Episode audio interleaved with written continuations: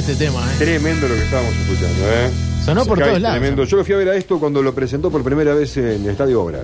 ¿Qué año? Tengo frío, tengo calor. Eh, 2003, 2004, 2006, no recuerdo. Pero ¿Fue el, hit eh, más importante que metió Sky como, como solista? Creo que arrancó con el tema este, o, o este o el Golem de la Paternal. no recuerdo, Claro, uno- también, Me parece verdad. que uno de los dos arrancó, no me acuerdo bien, Sí. pero había arrancado el Pero este me el- parece que sonó más. Este es muy radial. Sí, es es muy radial. Sí, vos lo dijiste, ¿eh? muy radial. muy radial. Eh, bueno, uno de los bloques eh, más suman en este programa sin duda en el que más aprendemos, ¿no? Porque medio que estamos todos en offside. Está bueno. Aprendemos Y- todos juntos, ¿eh? Te digo Sí. que esto es un mundo que no acaba nunca. Y aparte, estamos construyendo un mundo nuevo. Sí. ¿Eh? O estamos reconstruyendo el que rompimos. Bueno, ahí está. Me diste ¿Viste? el pie justo porque eh, vamos a hablar del medio ambiente, Turco. Exactamente. Bueno, eh, la noticia viene desde la semana pasada dando vueltas. Eh, hay un eslogan muy conocido. Nos, nos da. El tema que escuchábamos recién de Babasónicos antes era paradoja, Paradoja. ah, anteriormente. Y la verdad que es paradójico, ¿no? Pensar cuántas veces escucharon ustedes de juicios a las tabacaleras y que solamente en Estados Unidos tuvieron éxito. En el resto del mundo no.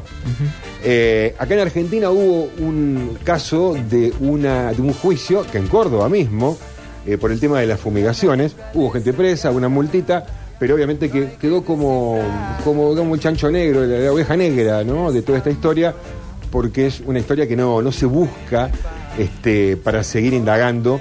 Y bueno, no todas las provincias tienen la misma legislación, hay lugares donde se fumiga todavía a 700 o 800 metros de un colegio, y otros que ya han cambiado esa normativa, han llegado hasta el kilómetro y medio, son 1500 metros, lo cual sigue siendo poco, eh, pero está bueno cuando se empiezan a hacer. Eh, hay un eslogan de, una cono- de un conocido laboratorio que dice, si es Bayer, Es bueno. bueno, aparentemente ya no lo es, o van a tener que reservarlo para la medicación. La Corte Suprema de Estados Unidos confirmó la condena a Bayer por el herbicida Roundup, algo que ellos no fabricaron, no inventaron, pero que en este tipo de negocios se metieron y en un momento compraron por una suma sideral, millonaria en dólares, a eh, Monsanto, por eso ya no existe más el nombre Monsanto, pero el Roundup, este glifosato que comercializa la empresa Bayer, tuvo un gran freno en los Estados Unidos. Ellos habían desestimado estas demandas legales, pero fue la justicia quien desestimó a la empresa y ahora van a tener que pagar 25 millones de dólares a una sola persona que era como, como vos, como yo, jardinero, que porque en la etiqueta no decía que podría ser cancerígeno, No. él adquirió el cáncer, esta enfermedad, pero actualmente ni un lado dice eso, porque la Organización Mundial de la Salud nunca exigió que lo coloquen, porque hace apenas unos años se comenzó a cuestionar a este medicamento y dijeron posiblemente sea cancerígeno. Esta es una gran punta. Eh, en la justicia se toman estos casos de ejemplo, así que en el mundo entero seguramente va a haber algunos ruidos. Vamos Sí. a ver hasta dónde. Tengo una pregunta. Sí. Eh, eh, ¿cómo, lo, ¿Cómo es el, el producto? ¿Cómo se utiliza? Eh, se mezcla con agua y se riega y se tira en los campos con. ¿Cualquier jardinero de, de familia No, lo, eh, lo podía comprar? Claro, porque había muchos de estos productos que estaban en el mercado, el, digamos, eh, llegaban al mercado para un jardinero profesional, en Como este caso. pesticida. Como pesticida. No, no es pesticida, es herbicida. Ah, bien. Este es, el ¿Cuál es la diferencia? La diferencia es que mata todo tipo de hierbas. Solamente va a crecer la hierba que vos hayas sembrado con la semilla tratada con este producto. Ah, mira. Una semilla previamente tratada con este producto Se la es- banca. se la banca, siembra y es la única que va a crecer ahí. Claro. Hay yuyitos que algún día hablaremos, como el yuyito colorado. Ahí tengo uno parado de muestra, El mírenlo, ese yuyito- cardo el yuyito colorado. se la rebanca. Sí, hay dos que le están haciendo, están haciendo guerra un poco a este producto en el campo. eh, porque van adquiriendo su Porque resistencia. crecen igual. Sí, están creciendo Mirá igual. Eh, bueno, entonces esta noticia es una noticia para la cual eh, hay que hacer bien los deberes para quienes venden estos productos. Si van a vender un producto. ¿Y qué? ¿no? ¿Pero qué? ¿Ya perdió el juicio Bayer? Eh, ahora pasa a otra instancia, pero la corte ya condenó a Bayer por esto. ¿Y no puede seguir vendiendo el producto? El producto se sigue vendiendo, Uh. se sigue vendiendo en los campos, pero obviamente que ya no se va a vender al jardinero común Ah. y si lo venden va a tener en la etiqueta porque esto ya está, ya lo está diciendo, esto es una jurisprudencia. Claro. Esto en el mundo entero Bueno, podría, recién se puede hablaba tomar de de las ejemplo. tabacaleras y hace hace 10 años los paquetes de cigarros no decían Sí. eh, las cosas que dicen ahora obligadamente después de todos eh, estos juicios, ¿no? Donde aparece eh, hasta alguna imagen que, viste que algunos que dan vuelta a la etiqueta porque no, Sí, sí, no la quieren quieren ver. ver.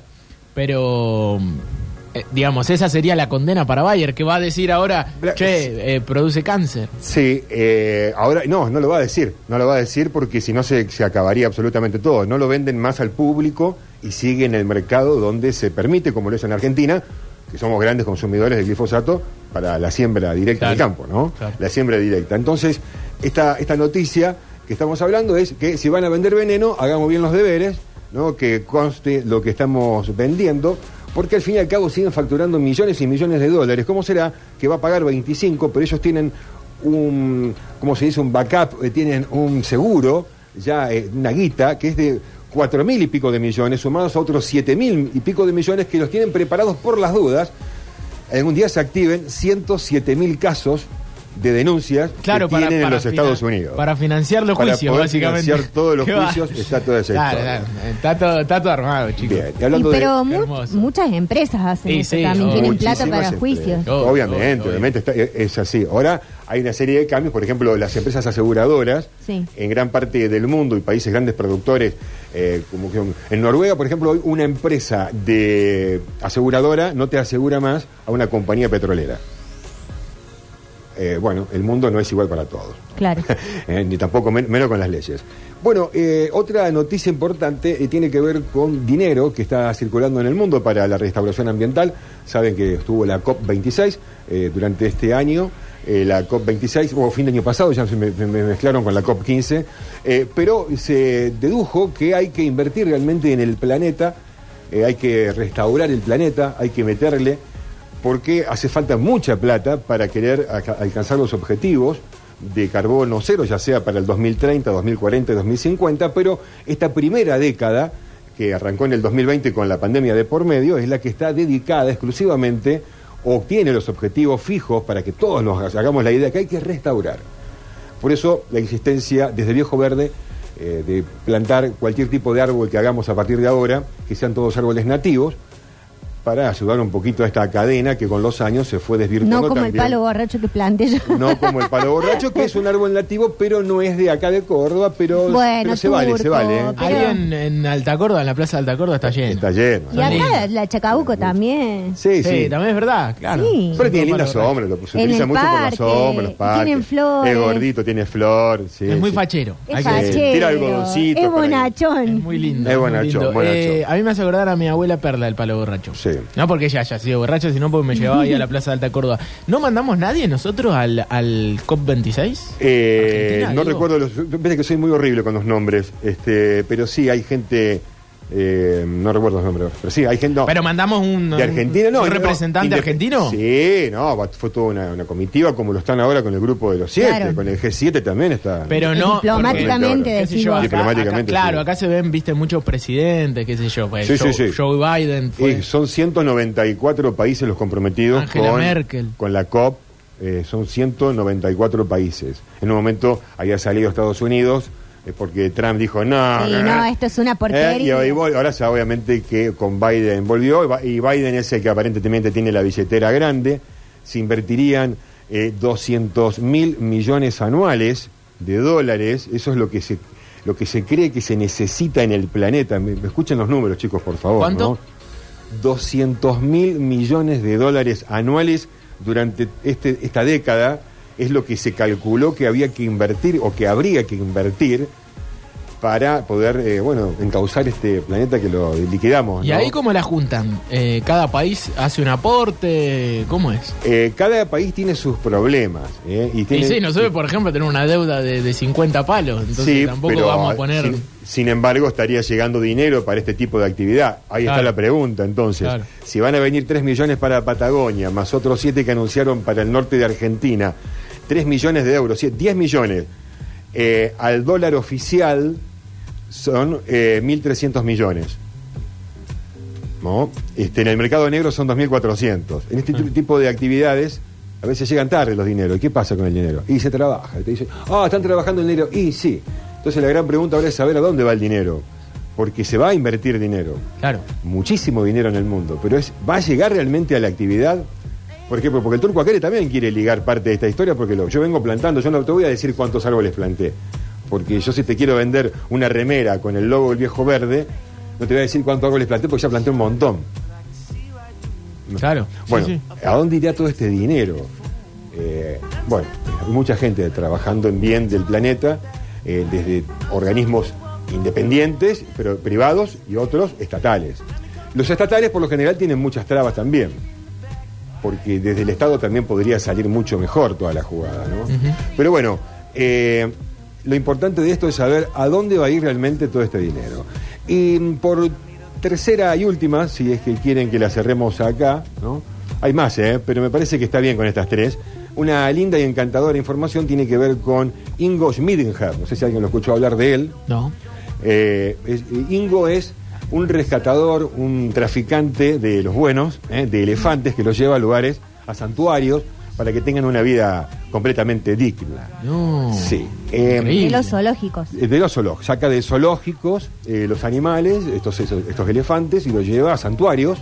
Y se encargó él en su vida de ser un especialista en elefantes, tiene 45 años, hace 20 que trabaja con animales, pero no, más de 20 que trabaja con animales, pero 20 con elefantes. Porque él, en su familia de músicos, aprendió a tocar batería, bajo, guitarra, toca todos los instrumentos, multiinstrumentista. Es políglota. Es, es de origen húngaro, creo, pero habla siete idiomas. Claro, claro, claro. Recorrió todo el mundo. Habla el español casi perfecto. Permiso. Habla el español casi perfecto.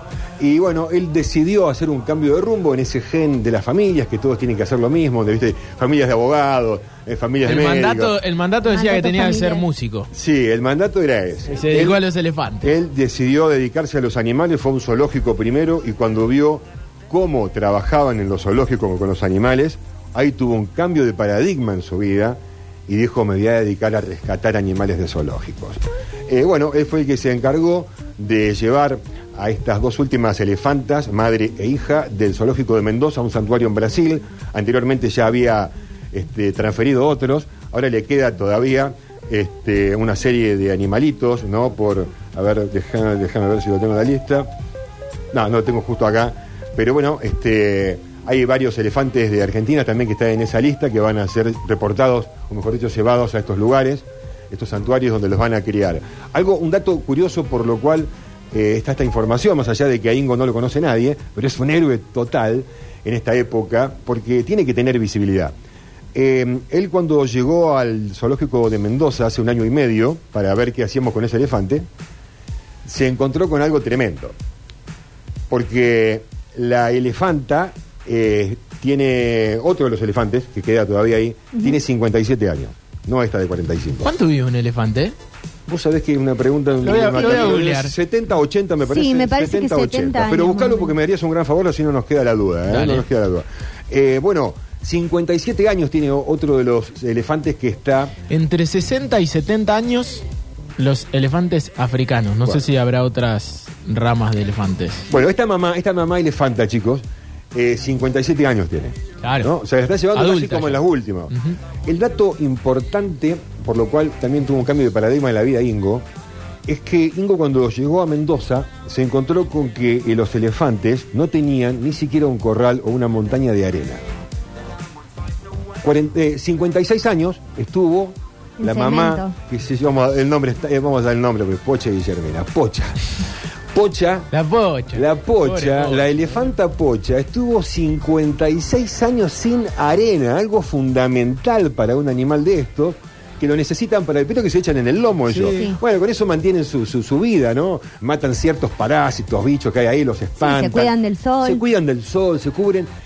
¿Vos podés creer que hayan estado 40 y, digo, 56 años estos elefantes? Bueno, los otros nunca tampoco, ¿no? Toda la vida sin arena. Eh, bueno, la cerrada este, de esta información eh, sería que, bueno, que tenemos que darnos cuenta realmente todo lo mal que estuvimos haciendo de las cuestiones, los humanos, el maltrato animal que tuvimos, lo que creíamos un lugar de esparcimiento y educación como era un zoológico, al fin O y al cabo, circo. o un circo, terminó siendo un campo de concentración fundado por estos seres estoicos que están repletos de abusión.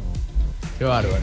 Abusón, abuso, un abuso realmente, ¿no? Sí. Cobrar por un animal y ni siquiera brindarle las, las condiciones. Aparte, estos zoológicos fueron siempre privatizados, siempre fue un ingreso de dinero, estuvo abierto, visto de esa manera. Bueno, hoy está virando todo, los zoológicos ya están desapareciendo, se están extinguiendo, los circos hay cada vez menos y si los hay no tienen animales. Bueno, en eso, digamos, el Cirque du Soleil cambió bastante el Muchísimo. paradigma del tema del circo eh, sin animales. Cada uno tuvo que dar su pasito, de acuerdo también a su país de origen, ¿no? Esto va madurando. Pero lo que sí sabemos es que el carbono, la- el camino al carbono cero, a un planeta más justo también con los animales, eh, estamos lejos, va a ser difícil, no imposible, y va a seguir habiendo muchas diferencias. Quería meter un mensaje Mensaje subliminal. ¿Lo escucharon? ¿Ustedes lo escucharon? no, no dije No sé, nada. del más allá, del más allá. Eh, ¿Qué animal del bien el elefante? Sí. Animal del bien. ¿No? Hermoso, divino aparte. Eh, estaba viendo diferencias, eh, claro, hay elefantes africanos, Africanos. y asiáticos. Sí, los diferenciamos por sus orejas. Ahí está. Y porque viven menos, los asiáticos viven. Fíjate que el 40, asiático 50. tiene la oreja con la forma de Asia y el africano tiene la oreja con la oreja de África. Más, dum- más dumbo el africano. Fíjate, bueno, el ¿Y no formato son del más país. grandes ey, también? es- está, el- está el, el continente. Ah, lo del tamaño Sí, no lo creo sé. que sí, creo que Detalle que no lo sé. Sí, sí, me parece que el asiático es más grande. O- eh, o no sé. El africano me parece que es Puede más ser, grande. puede ser. La verdad que esa parte no la conozco. Yo estoy muy contento de haber conocido la historia de Ingo Schmidinger, este liberador de elefantes. Sí, le damos un aplauso acá Ahí, porque necesitamos más Ahí, gente así. Pero seguramente la familia está decepcionada porque no fue músico. Pero estará orgulloso de que la familia de que rescató a los elefantes. Sí, porque aparte va a poder A la día ensamblar sonidos de elefantes con la orquesta de su familia. Claro. Ahí Va a va. tocar Luz de Marfil de los Piojos. Ah, qué bueno. Che, hablando de Luz de Marfil, Sí. eh, ¿vieron el...? Hay un disco que se llama Spinetta, Spinetango. Spinetta Tango. Sí. Spine, no, Spinetango. Espinetango. Spinetango. Unas versiones de tango que hace Spinetango. Un- uno- hay uno que se llama Spinetango ahora. Así lo descubrí también el otro día. Eh, Sí, a la par de Ingo. Mirá vos. Sí, mientras leía sobre Ingo, Eh, escuchaba ¿Sabés que vi en YouTube? Porque eh, Internet es un mundo maravilloso. Sí. Eh, una versión reggaetonera de Artó. Es Ah, un chabón hizo todo Artó. En reggaetón. En reggaetón. Víctor, ¿qué No opinás, Víctor, No, de sí, eso? sí. Hay mucha gente que lo bardea en, en los comentarios y mucha o- otra Claro, gente como no. que lo felicita. Está bien, claro, loco. Había un purista ¿Sabes lo Pink difícil Floyd? que es hacer harto- eh, eh, eh, habladurías del mundo en reggaetón? Mira, a mí, yo fanático de Pink Floyd como era, un purista, yo era fanático. Toda la o sea, no creo que voy a ser fanático toda la vida. eh, Fui un fanático. Hoy me, me encanta, conozco gran parte de la historia, ¿no? Un fanático purista de Pink Floyd me dijo, ah, ¿cómo va a estar escuchando el Dark Side of the Moon? Ese disco de, de Dark Star, ¿cómo es? Los All Stars, eh, que hacen el disco, todo, el disco eh, del lado oscuro de la luna, versión Sí, dub. sí. Hay otro disco más. Me parece una obra espectacular, porque vos le metés, le metés a, digamos, a la obra original lo que vos hacés, tu arte, ¿no? Que no cualquiera lo puede hacer. Y la verdad, bueno, eso, no, dijo, no estoy con el purismo, le digo. Me parece espectacular la obra de arte de reversionarla de otra manera. Claro. Y lo estás rescatando también y no lo estás encasillando en una sola cosa. Porque mucha gente del lab también va a, a redescubrir quizás ese disco Claro. a través de estas versiones. Ya acerca ahí. Claro, gracias a ellos, claro. Eh, bueno, acá estamos escuchando, ¿no? Es increíble. Internet es un, un lugar... eh, Ah, una cosa increíble. Ah, Spotify, encontrás todo. Las plataformas. Lo no, es increíble. Este debería ser sensación en las playas este verano. ¿Y cuándo es esto? No, no sé, debe ser, debe tener cuatro o cinco años ya. Ah, mira, no, no lo Pero he sí, sí. Es un lugar oscuro de la internet eh, argentina. Pero bueno, para seguir eh, escuchando música y después volver, porque Mariel también trajo. Sí, falta el Su columna. polideportivo, falta la fonola. Parece que el polideportivo va a estar reducido en tiempo. Ah, ¿Vos decís? Sí. No, Ahora- Octa, hacelo el polideportivo y yo después eh, te cuento la historia que tengo. Para que te lo digo yo ahora, ¿eh? Llévame, llévame, llévame con los tipitos y Vale Acevedo, ¿eh? Llévame, llévame, que estamos en Metrópolis hasta la hora 18. Solo